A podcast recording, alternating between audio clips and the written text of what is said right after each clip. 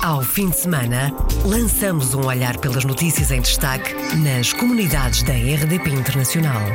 As reportagens, os protagonistas e os acontecimentos na revista da semana. Edição de Virgílio Luís Silva. Em destaque neste programa, as propostas e os candidatos pelos dois círculos da imigração do MAS, do PNR, do PAN e do JPP.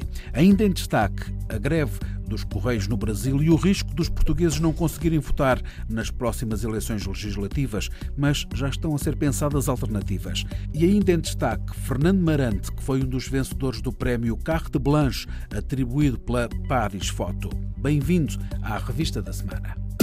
Revista da Semana.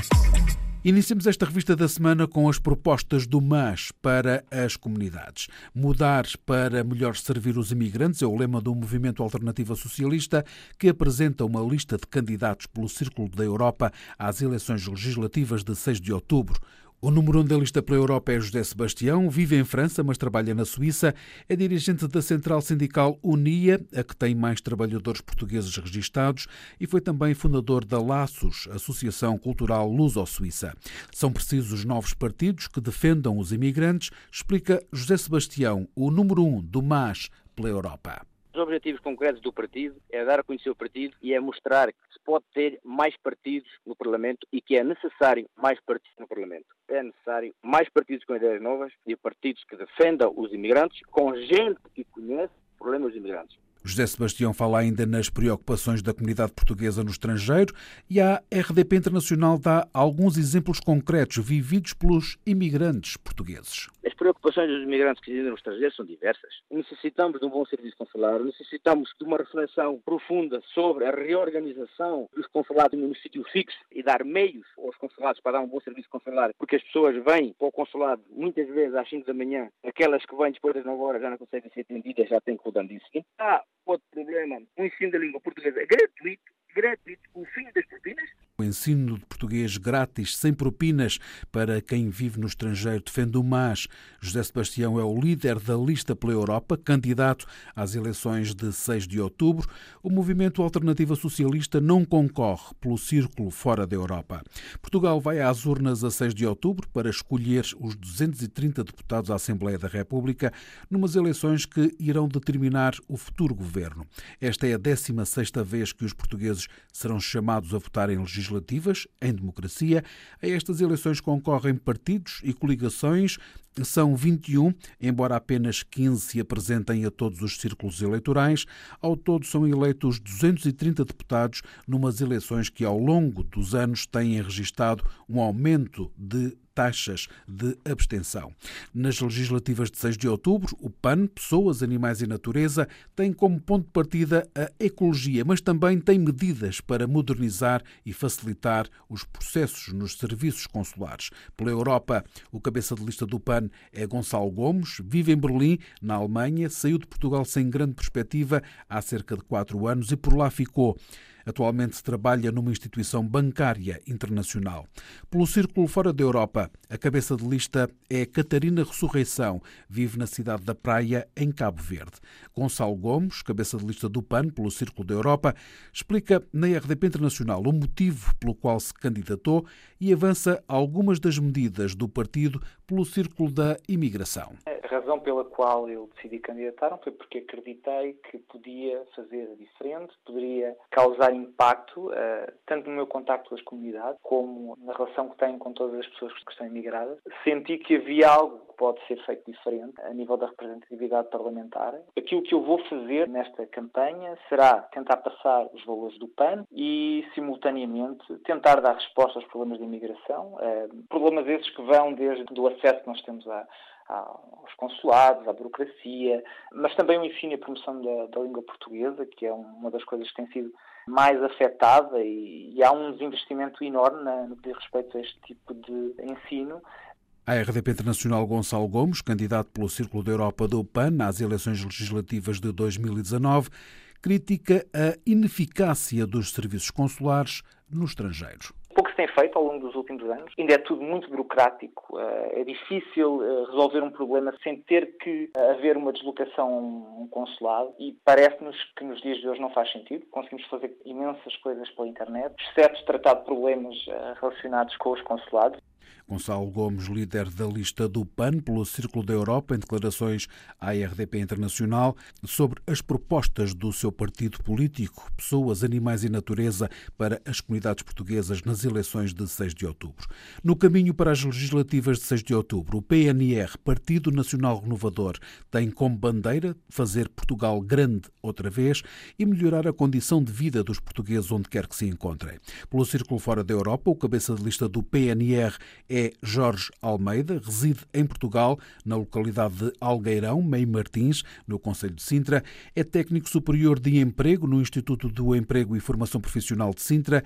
Pelo Círculo da Europa, a cabeça de lista é Patrícia Manguinhas, tem 45 anos, é conselheira nacional do partido e integra a gestão de militantes. A RDP Internacional, Jorge Almeida, cabeça de lista do PNR, pelo Círculo Fora da Europa, aponta algumas críticas aos serviços consulares portugueses. Os serviços públicos consulares são reflexo de algumas deficiências que nós todos temos. Eu próprio trabalho num serviço público. Falta de pessoal, falta de informação atempadamente, a burocracia, também exagero, existe nos serviços consulares. Perceber o que não está bem nos serviços consulares portugueses é uma das medidas de Jorge de Almeida, candidato pelo Círculo Fora da Europa do PNR. Os serviços públicos consulares são reflexo de algumas deficiências que nós todos temos. Eu próprio trabalho num serviço público. Falta de pessoal, falta de informação atempadamente, a burocracia, também exagero, existe nos serviços consulares. Jorge Almeida, líder da lista do PNR pelo Círculo Fora da Europa, em declarações à RDP Internacional sobre as propostas do Partido Nacional Renovador para as comunidades portuguesas nas eleições de 6 de outubro. O partido Juntos pelo Povo quer criar uma circulação de pessoas e bens sem vistos para promover o crescimento económico. Pelo Círculo Fora da Europa, o número um da lista do JPP é Paulo Alves, vive em Felgueiras e tem estado ligado ao ramo da consultadoria, nomeadamente nos países africanos de língua oficial portuguesa, os PALOP. Em 2005, Pertenceu a um movimento de cidadãos e exerceu um cargo de deputado na Assembleia Municipal de Felgueiras. Dois anos mais tarde, em 2007, concorreu à Câmara da mesma cidade. Pelo Círculo da Europa, o cabeça de lista do JPP é Paulo Viana, um português radicado há 17 anos no Reino Unido. Os portugueses que estão no estrangeiro não têm sido representados, explica Paulo Alves, o número 1 um do JPP pelo Círculo Fora da Europa. A RDP Internacional deu ainda um exemplo concreto sobre um problema problema que afeta portugueses em Moçambique contactando com os nossos conterrâneos e vejo que realmente eles não têm estado muito bem representados com os nossos deputados que exercem por mandato para o efeito. Há, nomeadamente, situações que não são admissíveis. Posso lhe dar um caso concreto, como é que um imigrante nosso que esteja, por exemplo, a viver em Maputo, não é, possa dar no ano, de dois em dois anos, ter que renovar um visto de residência tenha que o pagar e outras situações de carências que se vão verificando. Paulo Alves sublinha ainda a importância de incentivar o regresso a Portugal dos reformados e filhos de imigrantes portugueses. Propor políticas de atração e promoção ao ensino superior para os filhos dos nossos imigrantes. Eu acho que é muito importante quando determinada família se ausenta e migra fora do país, criar aqui algum custo de oportunidade, uma medida de incentivo que os seus filhos depois no futuro possam regressar para que a família não, não, não se desligue do país. Outra das linhas seria criar um incentivo ao investimento imobiliário para os nossos imigrantes reformados, isentando-os de IMT e IMI por 10 anos, por forma a colmatar o déficit de habitações destinadas ao arrendamento jovem. Poderia eh, complementar a nova reforma da lei da habitação. Paulo Alves, o líder da lista do JPP pelo Círculo Fora da Europa, em declarações à RDP Internacional sobre as propostas do partido político Juntos pelo Povo para as comunidades portuguesas nas eleições de 6 de outubro. Está em risco a participação dos portugueses no Brasil nas próximas eleições legislativas. A greve dos Correios no Brasil começou esta semana e está anunciada por tempo indeterminado. A greve põe em causa a chegada dos boletins de voto por correio e falta um pouco mais de três semanas para as eleições. O secretário de Estado das Comunidades está a procurar alternativas para o voto dos portugueses no Brasil. São mais de 220 mil eleitores e apenas 1.300 escolheram o voto presencial. José Luís Carneiro tem duas soluções possíveis, mas nenhuma delas parece ser uma verdadeira alternativa. Uma das soluções é para aqueles que já receberam os boletins de voto poderem exercer o seu direito de voto tal qual o exerceriam expedindo o voto pelo correio, agora entregando esses votos nos postos consulares, sendo expedidos depois por mala diplomática. É uma solução, uma hipótese. A outra solução passaria, e tem que ver com aqueles que ainda não receberam, porque os Correios entraram em greve, o boletim de voto. Ora, para esses, a abertura da possibilidade de voto presencial, neste caso no fim de semana em que ocorrem as eleições também em Portugal, poderá também ser uma solução. E, portanto, estamos a avaliar as soluções possíveis. Para nós, essa é a questão fundamental: garantir a igualdade de oportunidades na plenitude dos seus direitos aos cidadãos portugueses e lusodescendentes eh, que temos no Brasil as alternativas que estão a ser estudadas pelo governo implicam a deslocação a consulados, que é vista como um obstáculo à participação eleitoral dos portugueses no estrangeiro, principalmente em países onde as distâncias geográficas são grandes. Até há poucos dias, a administração eleitoral tinha enviado mais de 1 milhão e 400 boletins de voto para os portugueses recenseados no estrangeiro. A verdade é que quase todos os imigrantes preferem votar por correspondência. Os últimos dados dados avançados pelo governo indicam que pouco mais de 2 mil eleitores optam por votar nos consulados. Atualmente, o número de eleitores é superior a 1 milhão e 400 mil e apenas 2.240 escolheram o voto presencial. Mas não foi surpresa para o governo, diz a secretária de Estado adjunta da Administração Interna, Isabel Oneto. Sabemos que muitos dos cidadãos residentes no estrangeiro não estão muito perto do consulado e, portanto, obviamente, em vez de fazerem 200, 300 quilómetros ou mais em algumas situações, continuam a manter a preferência pelo voto por correspondência. O que a Assembleia da República fez quando alterou a lei eleitoral foi dar também a oportunidade de, querendo votar presencialmente, na medida em que o voto presencial é, digamos, uma matriz do nosso sistema eleitoral. Agora, nós sabíamos que a esmagadora maioria dos eleitores iria manter a preferência pelo voto por correspondência com o porte pago. Portanto, não só recebem em casa o último de voto, como basta pôr uma caixa de correio e chegar cá até o dia 6 de outubro. A nossa perspectiva é que o número de eleitores aumente. Isabel Oneto, secretária de Estado adjunta da Administração Interna.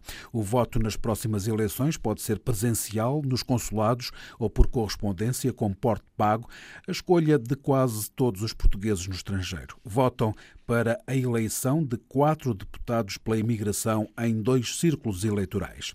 Agora é só votar. É o nome da plataforma lançada pelos portugueses na Bélgica para informar e tirar dúvidas sobre a participação nas próximas eleições legislativas. Iniciativa de Pedro Rupio, conselheiro das comunidades portuguesas na Bélgica como há pouco tempo tivemos a novidade do recenseamento eleitoral automático para todos os portugueses residentes no estrangeiro, pareceu-me oportuno esta iniciativa para informar todas as pessoas que vão votar pela primeira vez. Na Bélgica, antes do recenseamento eleitoral automático nas comunidades, havia apenas 2 mil portugueses que estavam recenseados.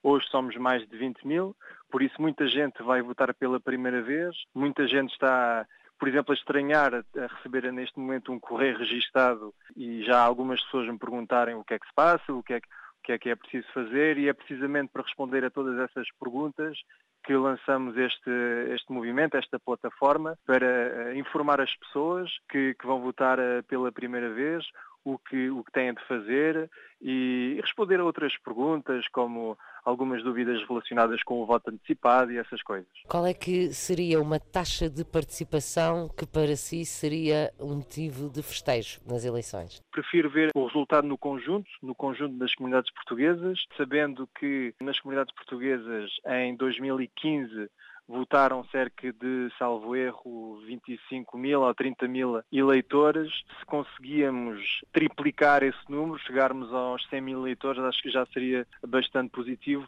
Seria bom triplicar os votantes entre os portugueses no estrangeiro depois do enorme aumento de eleitores com o recenseamento automático. Agora é só votar, é o nome da campanha lançada pelo Conselheiro das Comunidades Portuguesas na Bélgica. A plataforma vai organizar um debate que está marcado para o dia 21 de setembro. Foram convidados todos os partidos que concorrem pelo Círculo da Europa, explica Pedro Rupio. A ideia de organizar eh, o debate era de o fazer no momento em que as pessoas estão a começar a ter eh, algumas interrogações sobre o processo e sobre as candidaturas que vão aparecendo. São 21 os partidos que apresentam candidatos no círculo eleitoral da Europa. Foram todos convidados e até agora já responderam a oito partidos, eh, portanto, que confirmaram a presença no debate e a ideia será de oferecer à comunidade portuguesa da Bélgica a possibilidade de, de conhecer os candidatos, conhecer as ideias que são defendidas nos respectivos programas eleitorais. Debate com os candidatos às próximas eleições legislativas. Os candidatos pelo Círculo da Europa foram todos convidados e o debate está marcado para o dia 21 em Bruxelas. Há mais informações na página do Facebook. Agora é só votar, uma página criada por Pedro Rupio, conselheiro das comunidades portuguesas na Bélgica. Na página são divulgados vários tipos de informações e filmes que apelam ao voto com testemunhos de figuras da comunidade portuguesa na Bélgica. Existem pessoas que combateram, que morreram para que precisamente eu e outras pessoas pudessem ter o direito de votar. Hoje em dia, em 2019, há muita gente noutros Estados que sonham com esse direito. Voto sempre, seja, seja na Bélgica, aqui pelos belgas, que seja por Portugal, sempre que posso, sempre que é necessário, o meu voto está presente. Participar é guardar essa ligação também com Portugal, é exatamente ter, um, ter, ter uma palavra a dizer sobre soluções e sobre, sobre, sobre decisões que têm impacto diretamente sobre nós. Todos nós, imigrantes, não só aqui, mas no mundo todo, no mundo inteiro, temos um peso económico enorme e eu acho que nós temos que começar a ter peso político. Nós temos que começar a participar nas decisões e não olham para nós porque nós não mostramos que estamos cá. É isto. Agora basta votar nas eleições para a Assembleia da República a 6 de outubro. Neste caso, o voto pode ser enviado por correspondência sem custos. Ouvimos o apelo de portugueses na Bélgica. Vai ser vice-presidente do município da cidade onde vive, na Noruega. Nuno Marques é um português de Tomar que vive em Notodden e conseguiu um ótimo resultado nas eleições municipais. Em dois dias, os partidos mais votados chegaram a um acordo para a escolha de um presidente e de um vice-presidente. As negociações vão continuar para a atribuição de pastas, mas Nuno Marques está satisfeito. É um conjunto de fatores que faz com que eu esteja contente, faz com que eu também saiba que vou fazer um bom trabalho e depois eh, dos outros eh, três partidos eh, são pessoas que eu já tenho vindo a conhecer e que eu sei que juntos vamos fazer um bom trabalho. Portanto, estou bastante contente e, e, e bastante positivo que vai, vai correr tudo muito bem, de facto. Já sabe com que pastas é que vai ficar ou isso ainda vai ser negociado? Ainda vai ser negociado. Nuno Marques, que é de Tomar, está há 15 anos na Noruega. Foi eleito pelo Partido do Centro, o terceiro com mais votos e o partido que mais subiu nestas eleições municipais na cidade de Notodden. A nível individual, o português foi o segundo mais votado e vai assumir o cargo de vice-presidente do município. Na África do Sul, nas últimas semanas, uma onda de violência atravessou Joanesburgo. Pelo menos oito estabelecimentos comerciais portugueses foram alvo da onda de violência. Há oito dias, no domingo passado, o Fórum Português na África do Sul reuniu-se para recolher informações e discutir a situação. Na altura, o consul português apelou a uma organização coletiva dos portugueses no país através de plataformas da sociedade civil. O mesmo diz Roberto da Silva, do Fórum Português na RDP Internacional. Roberto diz que todos os participantes no encontro concordaram que é necessária mais comunicação entre organizações portuguesas. Foi mais uma reunião de angariação de dados para, para entender realmente o que se passa com a nossa comunidade. Falámos com várias pessoas que estiveram presentes, tivemos por volta de 150 pessoas e basicamente a ideia com a qual saímos foi que precisa de haver mais comunicação entre a nossa comunidade E nós, como Fórum Português, estamos prontos para, para ser esse elo de comunicação. Roberta Silva, do Fórum Português na África do Sul, que junta à volta de 8 mil portugueses, reafirma que é preciso ter calma, apesar dos acontecimentos dos últimos dias. Não há motivo para pânico ainda. Eu acho que as pessoas, claro, a mídia tem que, tem que vender jornais e isso é normal, mas não há ainda esse motivo para pânico. Continuamos a dizer, o Estado da África do Sul é um Estado muito forte, eu estou de momento uma autoestrada com seis vias para cada lado. Isto não, isto não é um país do terceiro mundo ainda. Portanto, não, não há motivo de pânico. Roberta Silva, do Fórum Português na África do Sul, criado em 2003, na sequência de uma manifestação em Pretória contra a criminalidade e o crime organizado no país. O encontro de domingo passado aconteceu na Igreja de Nossa Senhora de Fátima, junto a um memorial de homenagem a mais de 450 portugueses assassinados na África do Sul desde o fim do apartheid em 1994. Já durante a semana, na quarta-feira, foi marcado um encontro no Consulado de Portugal em Joanesburgo. A situação não é tão má como parece, diz o cônsul português. Nos últimos dias, uma onda de violência em alguns bairros da cidade atingiu pelo menos oito negócios de portugueses. O cônsul português convocou uma reunião para tentar acalmar os ânimos e recomendar a aposta em mais precaução. Francisco Xavier de Meireles disse ao jornal Voz Portuguesa que é necessário adotar comportamentos preventivos. Tranquilizar, porque eu acho que isto não é tão mau como muita gente para aí anda a especular. Para alertar que é preciso adotar comportamentos preventivos e estar alerta, porque a situação no país não é tão segura como às vezes pode parecer, embora também não seja tão má como muitas vezes se pinta, e sobretudo para alertar para a importância que é recorrer a todos os mecanismos legais para a defesa dos nossos interesses, da comunidade portuguesa, dos investidores portugueses, dos comerciantes portugueses e de quem foi vítima desta onda de violência dos últimos dias. Acho que as pessoas devem, têm obrigação, têm o dever de adotar comportamentos preventivos, sobretudo para salvar a vida, mas também para passarem a ter seguros, para passarem a ter as mercadorias inventariadas, poderem recorrer aos mecanismos que existem na África do Sul, e são muitos, para defender os seus interesses. As declarações do Cônsul-Geral de Portugal em Joanesburgo, Francisco Xavier de Meireles, ao jornal Voz Portuguesa. Encerramos esta revista da semana com o fotógrafo português Fernando Marante, foi um dos vencedores do prémio Carte Blanche Etudiant, atribuído pela Paris Foto. O prémio é um galardão destinado aos jovens talentos de escolas europeias, atribuído pela organização de uma das maiores feiras internacionais de fotografia, que vai decorrer entre 7 e 10 de novembro, em Paris. Fernando Marante considera que este prémio vem validar o percurso que está a fazer na fotografia. É, antes de tudo, muito agradável. É sempre simpático perceber que as pessoas olharam para as coisas que nós produzimos e que gostaram delas, ao ponto de as premiarem ou de as selecionarem. É, obviamente, uma fonte de motivação. Eh, este tipo de coisas, mesmo quando nós achamos que não, e é importante receber este tipo de seleções e de apreciações, porque nos permitem também continuar a trabalhar e a achar que vale a pena aquilo que nós fazemos. E depois há uma questão de validação que é importante. Eu lembro por exemplo, o júri desta seleção tem pessoas como o diretor do Júri de Prom, que é uma das principais instituições em Paris dedicada às artes, o próprio diretor criativo da Paris Photo, o diretor da Picto Foundation. Portanto, estamos a falar de pessoas que estão muito habituadas a olhar para aquilo que se produz, estão muito habituadas a perceber como é que estes mecanismos funcionam e isso para mim é um encorajamento adicional. A perceber que estas pessoas que de facto têm o olhar treinado gostaram daquilo que eu faço. Nós precisamos destas validações também. Não somos nunca completamente autossuficientes. Os trabalhos premiados vão estar expostos em França e em Portugal. Fernando Marante diz onde?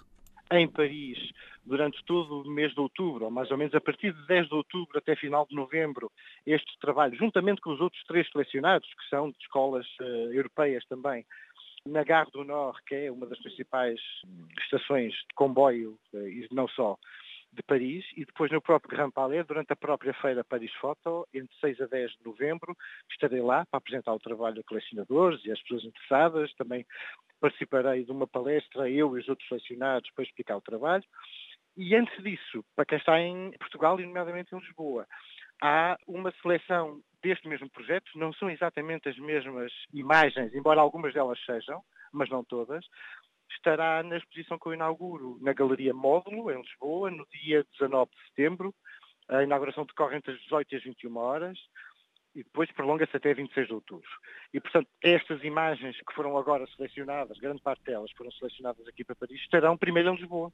Fernando Marante, fotógrafo português, que foi distinguido com o prémio Carre de Blanche Etudiant, atribuído pela Paris Foto. Foram ainda distinguidos mais três projetos, todos do Reino Unido, entre candidaturas vindas de mais de 200 escolas europeias de fotografia.